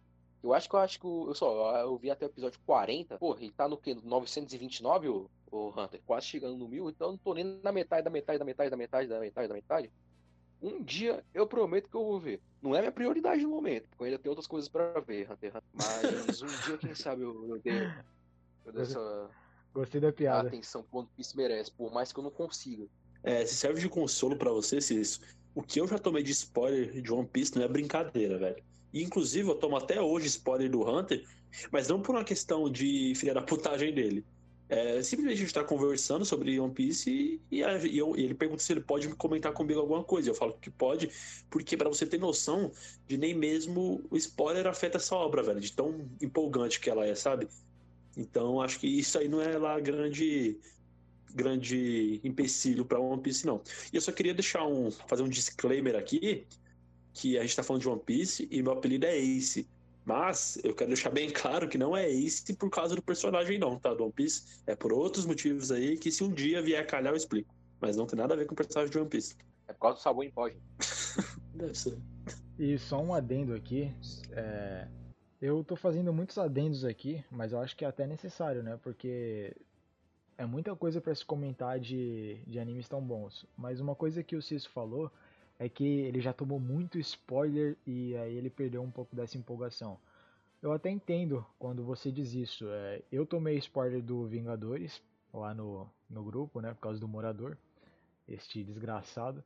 E nem por isso eu deixei de ver o, ver o filme, entendeu? Porque eu tava concluindo uma saga que eu tava acompanhando há muito tempo. E isso não, não ficou ruim pra mim de, de alguma forma no, na conclusão da obra.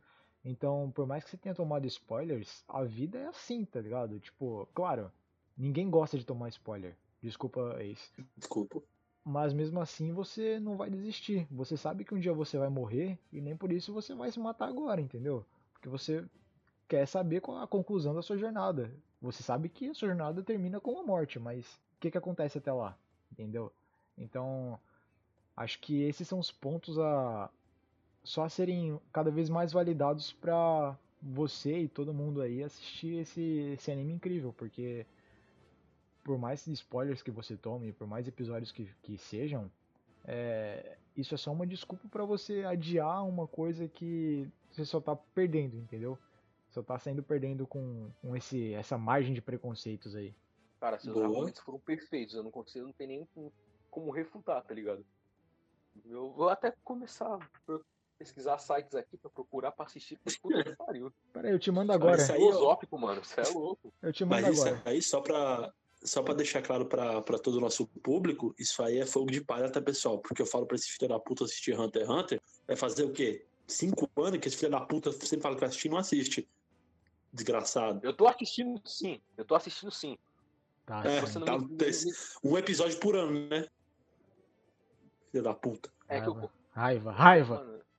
é que eu, é- eu começo a ver Hunter x Hunter e dá vontade de Gagueja não, porra. Não gagueja não. Não gagueja não, caralho. Desculpa. Desculpa, eu não Papo sei o que é reto, acontece, velho. Eu não sei o que acontece comigo. Desculpa.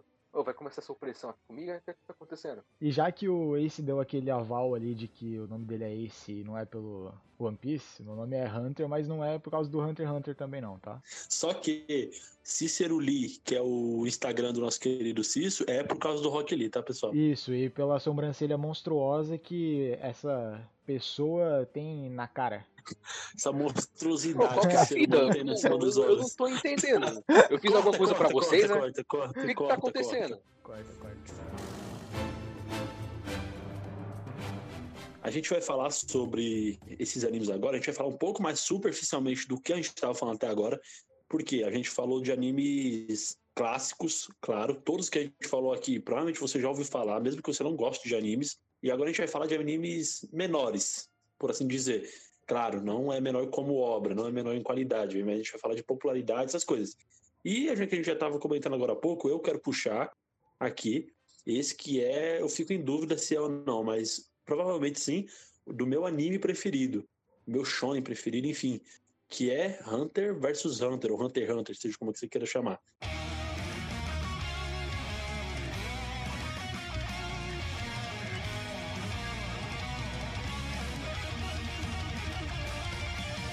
Eu já vou dizer logo de cara que eu não assisti o, o, o original, né? Lá, nem sei de quando que é. Eu comecei a assistir a partir do remake de 2011 e puta, velho. Eu acho que eu acho que foi o anime que mais me empolgou. Eu assisti, eu tava de férias na época. Eu, eu lembro que eu cheguei a virar quase duas noites só pra assistir Hunter x Hunter e não parava. Eu começava um episódio e não parava até que eu desmaiava de sono, de tanto que eu gostava desse anime. E gosto hoje em dia. Filha da puta do Togashi que não continua o caralho do mangá e me deixa apreensivo aqui. Como vocês já ouviram, o Cício não assiste essa porra, sabe-se lá Deus por quê. Ele tá se privando de um dos maiores prazeres que o ser humano. tinha cortado. Ele tá se privando de um dos maiores prazeres que um ser humano pode ter, que é assistir Hunter x Hunter, mas o nosso querido Hunter faz jus ao seu apelido, mesmo não sendo sobre o anime, e assiste essa porra. Hunter, diga, convence esse público, convence a porra do Cício a assistir esse anime, por favor. Olha, eu acho que eu já convenci o pessoal a assistir One Piece nesse nível, né? Então, cara, eu não dava nada por Hunter x Hunter. Eu assisti num completo casual só pra pra ficar a par, pelo menos assim dizer do da vontade que o Ace tava, né? Porque ele tava tentando me convencer, ele tava naquela, e eu queria ter a minha a minha parcela ali de de vantagem na hora de tentar convencer ele a rever One Piece, né? Então eu assisti e cara, que anime, que obra incrível, porque é aquela pegada da aventura que a gente falou mais no começo. O, o anime ele se presta a, a ser sério e mas mesmo assim ele tem centros de como, como é que eu posso dizer? Ele tem arcos, né? Que, que são totalmente diferentes um do outro e mesmo assim eles se completam e fazem uma obra inacreditável, sabe? Porque no começo você tem ali toda aquela pegada da, da disputa para você tentar se tornar um Hunter e o que, que é o Hunter, e você descobre esse mundo e descobre as motivações do personagem. E cara, é, assim como, como em outros animes, é, em outras grandes obras, a motivação dele é simples, sabe? Ele não quer ser o mais poderoso. A motivação do Gon, né? Ele não quer ser o mais poderoso, ele não quer ser o, o, o mais popular, ele não quer ser nada disso. Ele só quer encontrar o pai, sabe? Ele só quer saber o, o porquê do pai dele ter, ter saído para essa aventura e nunca ter voltado. Então ele quer experienciar a mesma coisa que o pai passou para ele tentar entender e encontrar o pai. Então esse é um anime que ele é muito galgado na, digamos, na realidade e ainda assim ele se permite ser o máximo fantasioso que pode, sabe? Então, só desse comecinho aí você já consegue sentir toda essa vibe, porque é uma parada nostálgica e mesmo assim é, é muito nova, sabe? O que eu acho mais interessante no Hunter x Hunter foi justamente aquela outra coisa que eu disse sobre senso de importância. O Togashi tem muito disso. O mangá eu não acho tão bom quanto o anime, porque o mangá ele é muito poluído, eu diria assim. Existem até vários memes aí zoando isso do Togashi, né? Que ele, ele escreve mais do que desenha nos mangás, por exemplo, né? Só que uma coisa que é incrível no Hunter x Hunter é como ele consegue ser simples e ao mesmo tempo complexo. E ele consegue ser muito variado dentro do mundo dele. A primeiro arco, você tem toda aquela construção do Gon conhecendo seus amigos, né? Que serão o núcleo duro do, do anime, e é até ele se tornar um Hunter. E simplesmente depois você pega isso e joga fora e esquece, foda-se. você não precisa explicar por que, que o, o Gon não tá mais com tal personagem, mas tá com outro. A história por si só faz isso, e você não fica perdido, você sabe porque tem um motivo por aquilo, e mesmo assim o personagem é construído apesar disso. O Hunter x Hunter consegue muito bem ter um arco de construção do personagem, ele mostrando o que ele quer, mostrando os objetivos. E logo em seguida ele consegue passar para um arco de torneio. E logo em seguida passar para um arco de máfia. E logo em seguida passar para um arco de videogame. Então tem toda uma construção e, e você não se sente perdido nesse mundo. Tem toda uma, uma questão ali, que uma corrente, digamos assim, que liga a história a vários pontos. E não fica pontas soltas ali do que que foi perdido, do que que não foi. E as que ficam não são tão relevantes assim, porque elas são preenchidas no futuro. E eu acho que esse é um dos pontos mais altos de Hunter x Hunter, essa versatilidade dele.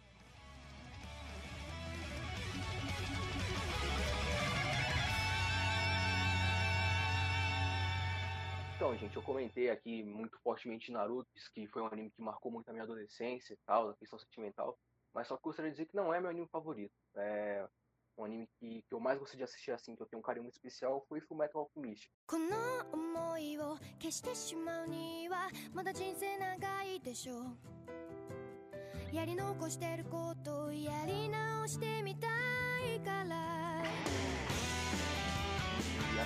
Pelo que eu lembro, eu foi o primeiro, o primeiro desenho que eu vi com meu pai, velho. Lá na rede TV, na TV Kids, tá ligado?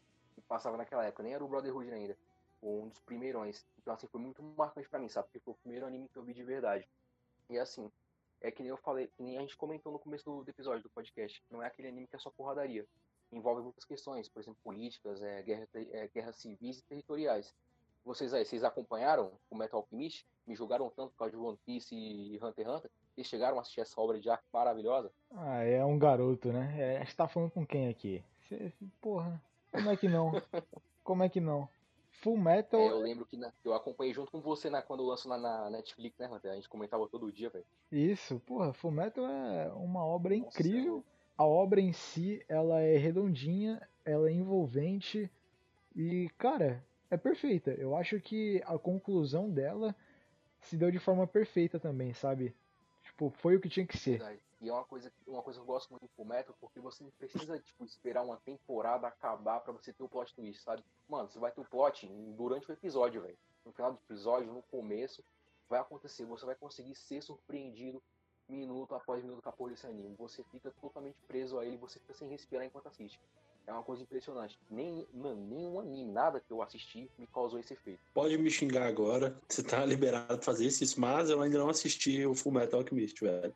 Eu Cara, não parei na falar porque, porque eu não tenho, não tenho espaço pra falar isso, né? Não vi Hunter x Hunter ainda, não vi One Piece, tô começando tanto aí. Eu vou até ficar calado, vai que eu apanho aqui no podcast.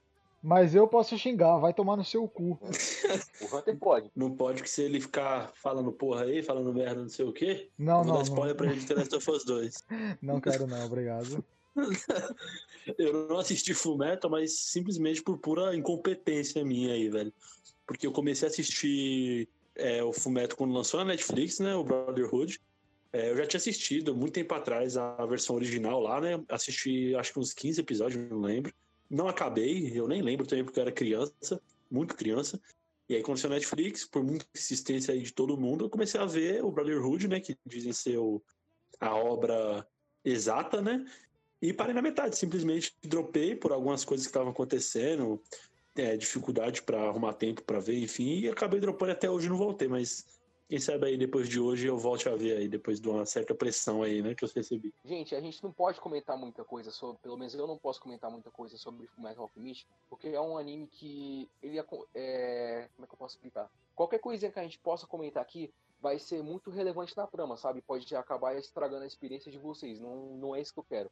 Eu quero que vocês assistam e se surpreendam assim como eu me surpreendi, assim como o Hunter se surpreendeu e como o Ace vai surpreender daqui a um tempo. Eu tenho certeza que vai acontecer. Ele não vai escapar dessa porra aí, não.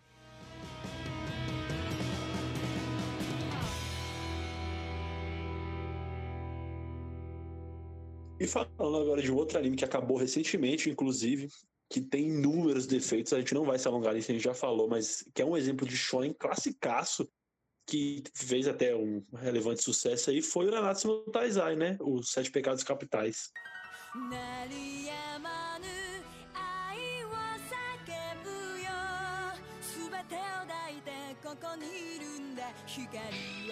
Eu acho que todos vocês assistiram, se eu não me engano, talvez não tudo, mas as minhas as minhas ressalvas quanto a esse anime, cara, é que é simples assim. Ele cai naquele dilema, né? Cria um universo fantástico, sul que poderia ter super uma profundidade extrema e ele fica na superfície ali. Ele é raso, ele não, não vai a fundo. Eu gosto de Nanatsu no Taizai, é um shonen legal, mas ele se perde muito em várias coisas, principalmente uma parada que eu não gosto tanto, que é o eti, né? Que é ficar sexualizando demais as personagens e tentar fazer disso um- uma parte influente ali no, na série em si, né? É uma coisa que eu queria puxar desde o começo, porque eu venho comentando isso com vocês em off, né, há, há vários dias. E é um mal que todo anime tem, né? Porque a sexualização das personagens é extremamente presente em todos os animes, até em, em gêneros diferentes do shonen, né? Porque isso está enraizado na, na própria cultura japonesa.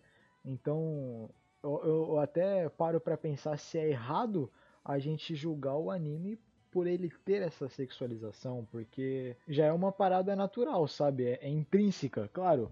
Muitas vezes é, é desagradável você parar para assistir um, um anime, qual for, né? E você ter que. Você fica, de certa forma, algumas vezes incomodado, né? Pelo, pela exposição extrema que tá tendo ali na tela. Então, eu acho que Nanatsu no Taizai, ele, ele é extremamente focado nisso e só nisso. Ele é um anime muito superficial, como esse disse, e ele foca muito mais nesse et do que em contar, em desenvolver a história, sabe? Ele tenta fazer lutas bacanas, mas não, não, não, não sai legal, não fica bom. É, inclusive nessa última temporada aí que trocaram o estúdio, é a desgraça que todo Nossa. mundo, todo mundo que conhece esse anime viu, acompanhou a desgraça que aconteceu. Então, o que, que sobra pra esse anime, sabe? Sobra só a lembrança de que ele tem personagens muito sexualizadas? É isso que ele tem a oferecer?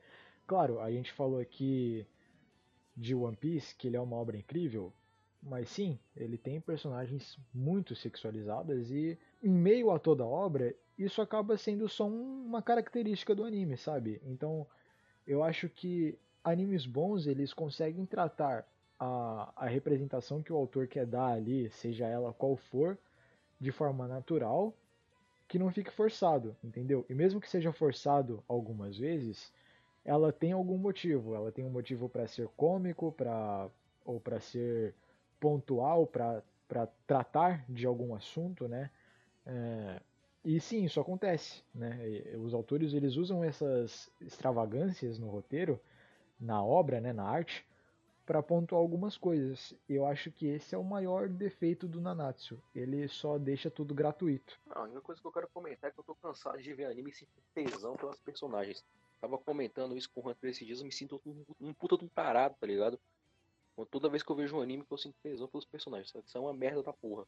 Me sinto mal, acho isso aí errado, entendeu? Acho que as pessoas, as pessoas não, as pessoas que produzem anime deviam parar com essa porra aí. Algo mais desnecessário, mano. Você se apaixonar por um bagulho que você nunca vai ter, tá ligado? Mano, Caralho. peitão. Pra quê? Pra quê? Pra nada. Ofender, né? Eu inclusive queria salvar. E, e não, go- e, não e não gostei de Nanatsu, velho. Não achei um anime muito bosta, na, na moral. Prefiro ver Cavaleiros do Zodíaco. Eu inclusive queria salvar esse tema aqui sobre a sexualização das personagens em, em obras de anime, mangá, para um programa só, só para isso, sabe? Porque eu acho que é um tema que vale a pena a gente destrinchar e, e debater mais profundamente sobre ele. E talvez não valha nem a pena a gente dar continuidade sobre isso aqui. Com certeza, é um tema bem relevante para ser tratado. Né?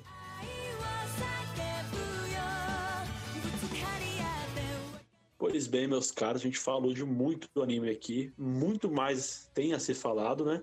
A gente deixou de lado aí animes incríveis como Death Note, deixou de lado animes de porrada mesmo, como Attack on Titan, né? O famoso Shingeki no Kyojin, deixou de lado Boku no Hero Academia, a gente deixou de lado vários outros animes. Porém, porém, como a gente já explicou várias vezes, a gente vai ter mais de um episódio sobre o mesmo tema. A gente também não falou sobre animes de esporte, que a gente vai tentar fazer um episódio focado só nisso, focado em animes de basquete, de futebol, de até de kart tem, enfim, a gente vai tentar fazer um episódio só sobre isso. Portanto, se você acha que a gente não falou do anime que você tão gosta, tá explicado por que a gente não falou. Então, comenta nas nossas redes sociais, manda um e-mail pra gente, contato.goraco.com.br, pedindo um episódio sobre o anime que você gosta, se for pertinente, a gente faz, falando o que que você quer ouvir na parte 2, enfim. Tá explicado aí o motivo por que a gente não falou de muitos animes.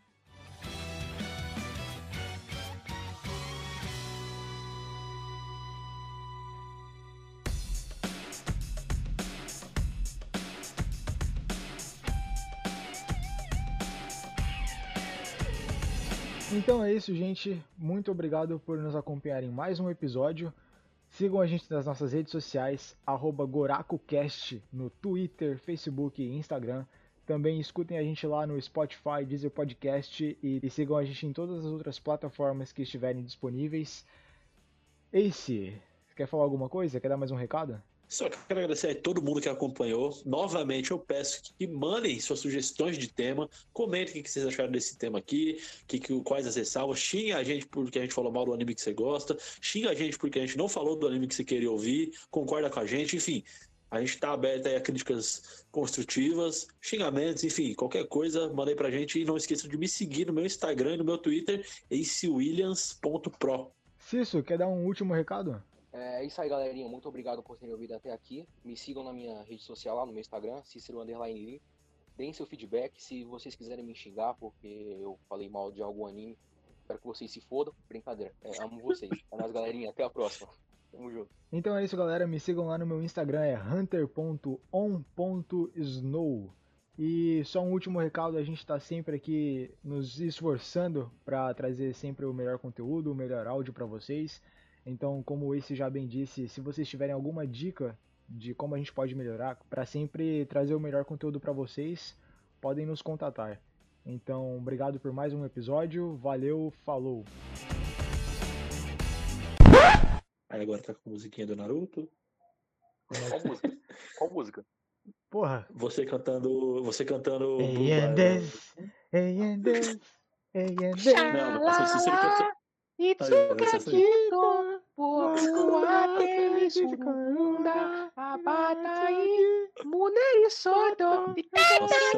assim. Eu vou desligar com vocês dois cantando, não dá não, velho. Caraca. Cara, pior que eu tava trabalhando, eu tava trabalhando esses dias, eu baixei pra pegar uma caixa e comecei. Xalala, Itsuka Eu não sei porquê, velho. Caralho.「儚き